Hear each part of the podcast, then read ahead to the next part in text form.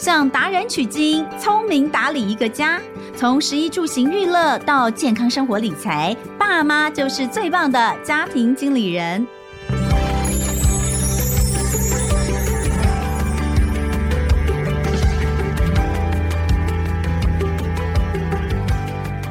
大家好，欢迎收听《亲子天下家庭经理人》，我是主持人肖彤文。哇，又是新的一年度的开始，那在新年新希望，一定就是希望大家呃开开心心的，健康赚大钱。重点是身体要健康，这件事还是最重要的。呃，我们上次其实有跟大家聊到，现在已经迈入高龄化的社会，而且即将要超高龄哦。到二零二五年的时候，我们的高龄人口数将会占总人口数的百分之二十以上，这是一个很高的比例哦。呃，我自己另外还有看到有一个到二零六零年，大家知道所谓的抚养比啊，就是差不多一比一了，也就是一个工作能力的人哦，工作年龄人口啊，他就要负担一位老人。好，所以未来其实我们可以看到，就是在。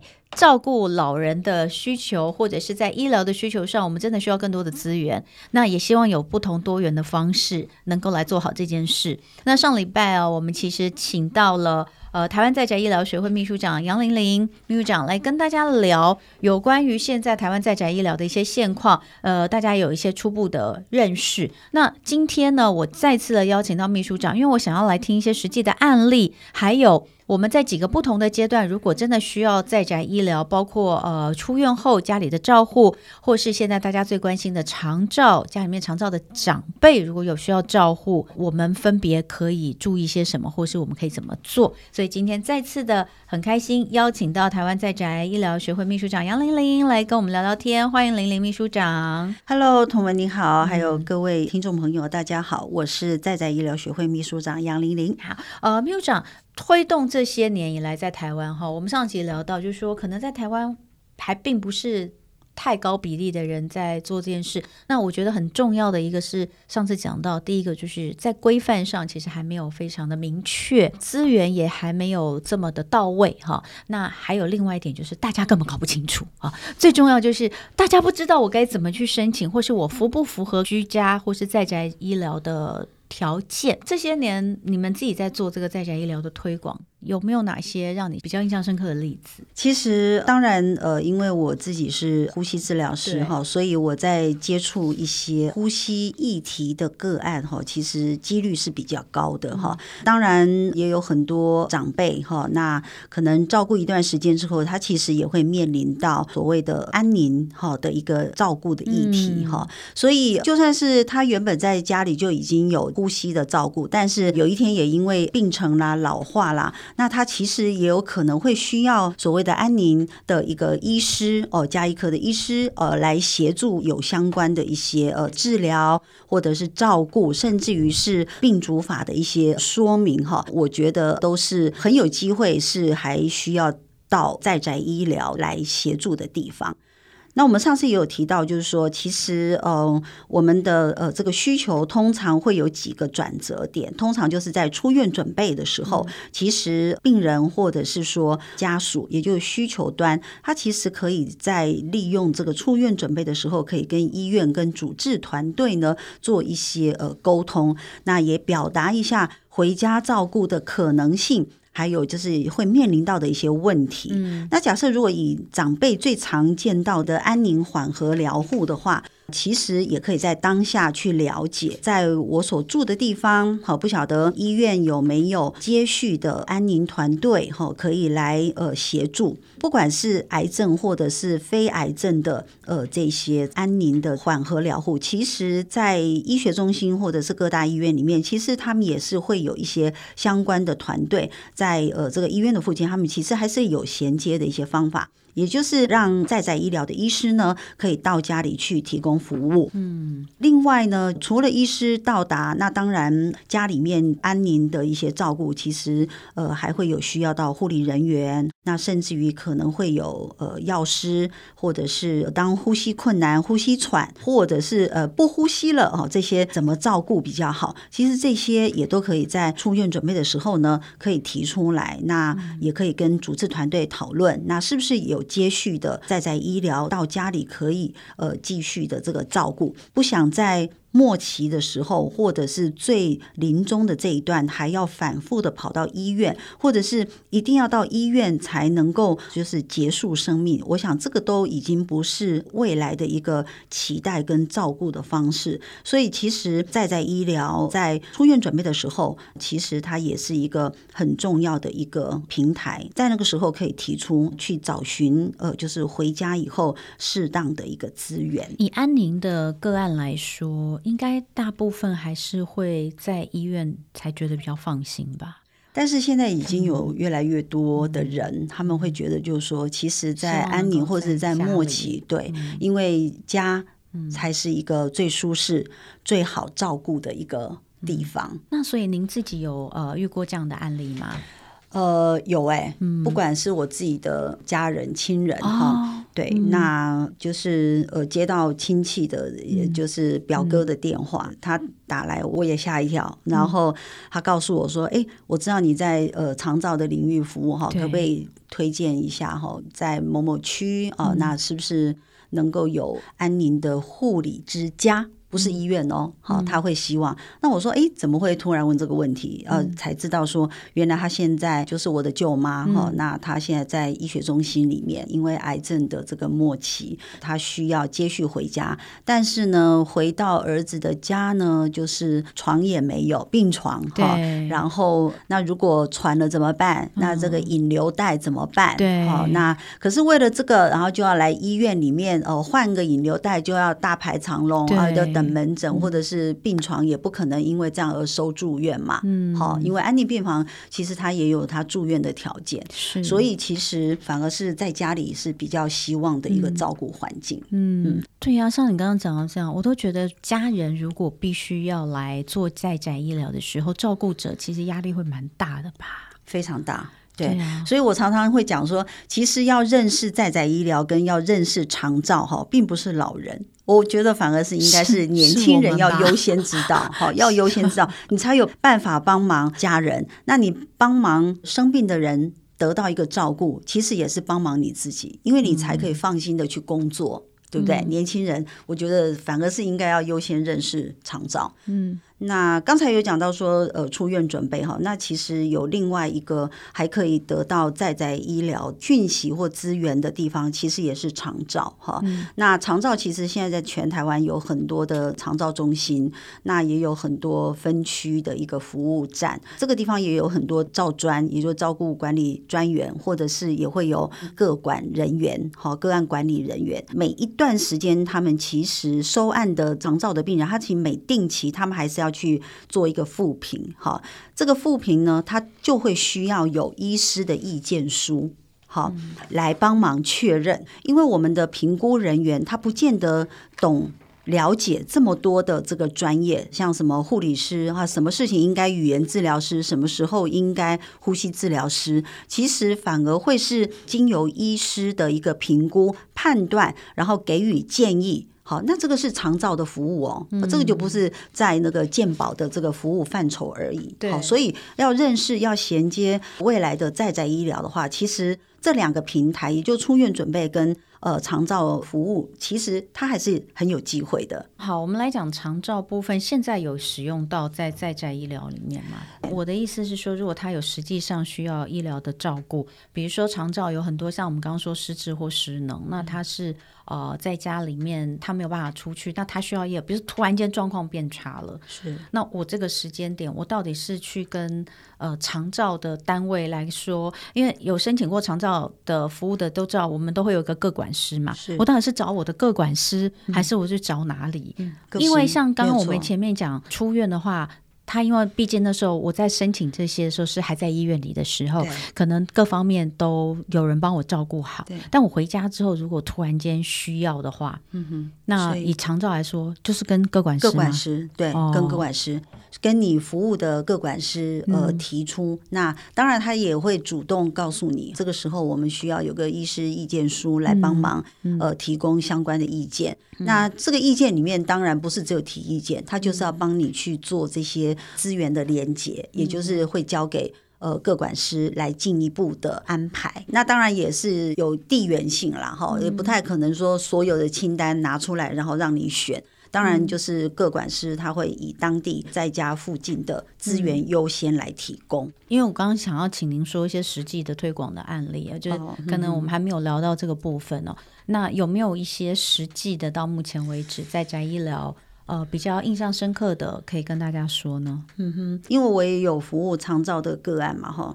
那有一次长照呢，他也跟我联系说，呃，就是新北的一位阿公，哈，他家属来申请，他需要在宅的照顾。当下呢，因为他申请的是呼吸治疗，他要我们去看的最主要目的就是说，哎，他会低血氧，然后也还会有呼吸不适，好，而且他原本就已经有在用呼吸器了，那所以。在这种情况之下呢，我就说好，我就安排了跟家属也约了时间，然后我就过去呃家里看这位阿公。那这位阿公，我到达的时候呢，我就看到他那时候当下其实已经有在用呼吸器。好，那大家就会觉得很奇怪，说已经用了呼吸器，那为什么还会说呼吸困难？嗯，好，还有就是我也呃用血氧机去测量哈，他的血氧确实是上上下下起起伏伏这样子。那再一观察呢，呃，他用的呼吸器。跟阿公自己的呼吸，两个是各呼各的哦，也就是没有配合的状态，等于说没有实际的帮助到他，没有配合到。哦，那如果再去了解呢？哈，其实他用这个呼吸器也已经用一段时间了。哈、嗯，那为什么在最近开始起了这个变化？那就开始了解哦，原来阿公大概在三个礼拜前有一个跌倒。好，那当时他是已经是九十二岁。嗯，在九十二岁之前，他其实也很多年，虽然是用呼吸器，虽然是有一个就行动比较慢，但是他还是每天很习惯到自己的社区哦，巷子口，他还是会去走一圈，然后再回来。那很可能是那一天有一点累，所以快要到家门口的时候，他跌倒。跌倒以后呢，当下他也自己起来，好，然后家人把他搀扶。结果没想到他里面有慢性的出血哦。后来就是去到家里，我看到他的当下已经他没有办法，那顶多就是我跟他讲阿公阿公哦，他可以张开一下眼睛，然后就又闭起来，那还是一样各自己呼自己的。所以呢，以专业再进一步的观察。发现它出现的是一种城市呼吸。通常我们的专业里面，呃，也告诉我们，出现这样的城市呼吸，其实呃是在末期的时候，它是有可能出现的呼吸形态。哦，所以这种呼吸不是你用一分钟算次数就可以判断的，嗯，所以你要观察它，有可能是十五到三十分钟过程里面，发现它忽快忽慢，嗯，忽暂停，而且它是非常有力的。就是自己护自己的。那如果把它拿起来呢？诶，更乱。好，但是又把它戴上去呢，他又觉得他脸上都已经压得都红红的，所以家属真的已经不知道怎么办，他才会还需要。有一个长照的呼吸治疗师来帮忙看能不能改善。嗯、那我刚当下看到这样子，我心里知道，我觉得他最后的时间可能不会超过一天吧。嗯，好，所以我就跟家属说，因为我也是第一次看他哦，好，所以我就跟家属说，呃，请问你们家人有没有人还想看阿公、见阿公？嗯或者是最近这段时间，你们有没有想要问他，或者是了解的？因为他有时候还是会醒来，然后偶尔吃个几口这样子。我说你们可能想看阿公的人，可能要请他们尽快回来。嗯。那另外呢，我也跟他讲说，看到这样的呼吸，我有一些担心。那我也希望家人回来的时候，家属要共同讨论几件事情。嗯。第一个，如果他心跳停止，你们要不要送医院？嗯。第二个。如果他呼吸停止，你们要不要送医院？嗯，不要到时候家里只有一个人、两个人没有办法做决定，嗯，然后匆忙之下又赶快叫一一九，又送回去医院了。嗯，前面我已经知道他九十二岁，然后有一个跌倒，然后知道也有一个出血，他们也不想开刀，所以在这样的情况之下，但是你要更确定的就是他要不要回去？嗯。插管治疗，积极治疗，应该这样讲，不一定插管，但是你要不要回去积极治疗这件事情？我当下有问他们，是还没有讨论过，所以我跟他讲说，那你们除了请家人回来看他以外，也要讨论一下这件事情，不要到时候临时的时候互相责怪。嗯，那在那个之后我就离开。第二天的时候呢，我也还在想说，哎，不晓得昨天晚上怎么样？么样对，结果哎，大概十点左右呢，这儿子就打电话给我，他就跟我讲说，谢谢你昨天下午跟我讲这些，嗯、因为阿公就在昨天晚上大概十点十一点的时候，他真的停了。嗯，然后在那个之前呢，家人也都回来，嗯、也都共同讨论。那不管是心跳或者是。呼吸停止都不要送医院，嗯、所以他们当下就已经有做了一些、嗯、呃准备。啊，确实真的就是在我讲的那个十二小时到二十四小时的这中间，好，家人都有经历。那这中间当然还有关系到要不要用氧气的问题，然后那我也有跟他们做了一些讨论。嗯、那其实他拿掉氧气，他的血氧是差不多的，所以如果是这样的话，我就没有强调他一定还要再用氧气。如果你拿掉氧气，他会马上掉血氧，然后掉到很低，又开始喘起来，家人会看得不舍，那你就给他用。所以并不是说啊，这个要安宁的病人，我就要把呼吸器啊拿掉啊。有一些人会有这样子的一个误解，所以我也跟他讲，我说你们这样做很对，但是我也告诉你哈，阿公哈，他真的是已经是在最后的这几个小时，嗯、那我会希望你们想见的就要赶快见，嗯、那有一些该准备的，好想问的，那真的就要赶快。做一个这样的、嗯，这真的是一个蛮深刻的实际例子的分享。嗯、呃，这是已经走到最后一步路了哈。那我想知道，就是比如说像您这个案子，它就是各管师 pass 过来的嘛？好，那一般来说，假设我们就以长照这一阶段来讲，因为刚刚我们前面有讲到出院的哈，出院的应该就是医院这边就会先告诉你，你可以跟谁联络嘛？哈、嗯。那如果今天是长照的系统里面，呃，突然间发生了一个状况，就像你这个，他过去其实并不是您照顾的患者，嗯、那突然间我们家里面的老人家出了一个什么状况，那我打电话给各管师，我请各管师帮忙，我大概要多久才能看到人来呢？嗯，有规定的，我们在通常七天之内，我们大概就应该要有。七天好久，好久哟。但是已经比以前又更缩短了。七天呢？对，没错，因为他必须要找到资源，然后因为我们的治疗师或者是我们的医师，他可能，当然我是说七天之内是最长。好，那如果说你在这个时间内，甚至于是他呃今天下午的时间哦，刚好联络他的时候，他有空档。或者是说他服务病人到几点的时候，他也可以去，这个也是有机会啊。最久最久是七天。但你看，如果说是比较急的状况的话，怎么等得了？嗯、那我就真的还是叫救护车了，不然就自己想办法再去急诊了。有可能，嗯，对。而且我们现在其实专业人员也没有那么到位哦。嗯、哦，有一些比较呃乡间呐，哈，或者是偏乡地区的，嗯、可能你有很多复健。嗯物理治疗师、语言治疗师、呼吸治疗师，有可能都是没有的资源，嗯、甚至于身心障碍的，有一些儿童、罕见疾病的儿童，其实他们需要早疗的资源，在全台湾各地也都是相当缺乏。嗯，但是他们又不太愿意回医院去排队。然后每天都要进医院，嗯，而且早疗是一个很普遍需求的，嗯，所以其实这些也都是在在宅医疗里面我们会看到的一些情况。呃，就像呃秘书长有给我一些他们的刊物哦，那我刚刚就是大概看了一下，我都觉得如果是真的是专门在做在宅的，好多医师真的都好年轻，就像您这样讲，嗯，我觉得他们都是有热情热血的，因为呃。通常在这个地方，比如说像我刚刚看到有一个在云林西罗，它这里就是一个比较偏远的地方，对可能这里真的本身的医疗资源也没有那么丰沛，所以有一个这样子的在宅的医疗的团队，对当地人来说是非常大的帮助哦。但我们就讲回来，最后，因为上次其实有提到一点费用的部分，像刚刚您说的长照这部分，它是不是就是反正各管事这边会帮你来看怎么样来做给付跟处理？是。那呃出院的医疗，前面我们提到的，它可能。也就是那在健保的系统里面，因为它会有固定的次数嘛，对对不对？那如果说是要做到真正的像呃，我们希望是跳脱这两块的在宅医疗，假设他不在长照系统里面，然后他又是就是在家里面啊、呃、比较久了一些慢性病的问题，他不想出去，这个时候没有纳入到健保系统里面的话，他是怎么付费呢？呃，如果他是已经失能卧床很久的话，他其实应该是有符合条件哦。所以居家护理，哦、我刚刚讲的是居家医疗，嗯、也就是医师为主。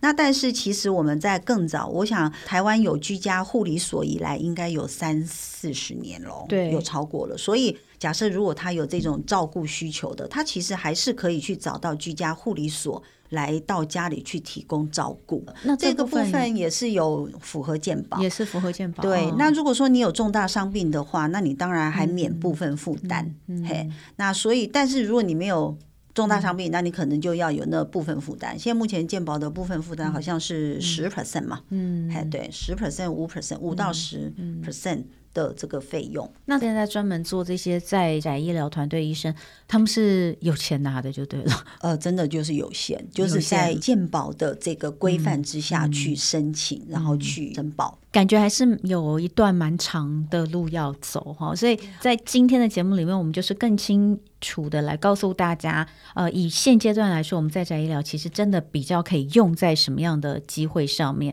长照的部分的话，大家就可以透过各管师，现在其实就已经可以了，对不对？对，就已经可以透过各管师来申请，就是说我需要一些可能在宅的医疗，但是要有心理准备，就是这个时间最长可能要到七天，你才有办法能够有人来处理你的。状况，那我觉得要让大家有这个心理准备也好，就是你看一下你自己的状况。是不是比较急？比较急，也许我们真的就想办法自己用其他的方式来处理了哈。那如果不是那么急，假设你只是觉得这段时间有一些怪怪的，或是哪个地方好像需要可以来看一下，但又不是那么急，这个时候我觉得它就是更适合在宅医疗这种模式来帮你解决这个问题哦。那大家也可以稍微透过今天玲玲秘书长的说明来做一个厘清。那一样，最后我们的这个生活妙管家的单元，不晓得有没有什么相关的呃补充，可以让大家在哪些地方。方可以了解到更多跟在宅医疗有关的事情呢？好，谢谢同文哈。嗯、那除了呃，就是在我们台湾在宅医疗学会的一个官网哈，嗯、你可以上去做一些了解以外，嗯、我想脸书也是可以搜寻得到。哦、那还有就是。呃，我们有出了一点书籍，然后那也包括了在宅居家医疗实务，那也是由我们各专业哈所撰写的呃一个实务参考书。嗯、那另外呢，我们也因为有接卫福部的一些计划案，所以我们现在目前也有刚刚完成了就是失能重症儿呃照顾服务的一个服务手册。好，那这个服务手册呢，也即将呃在申请 ISBN 通过之后呢，我们可能希望年底就可以看到它在市面上。那也希望它可以成为大家很好的照顾服务的一个呃手册。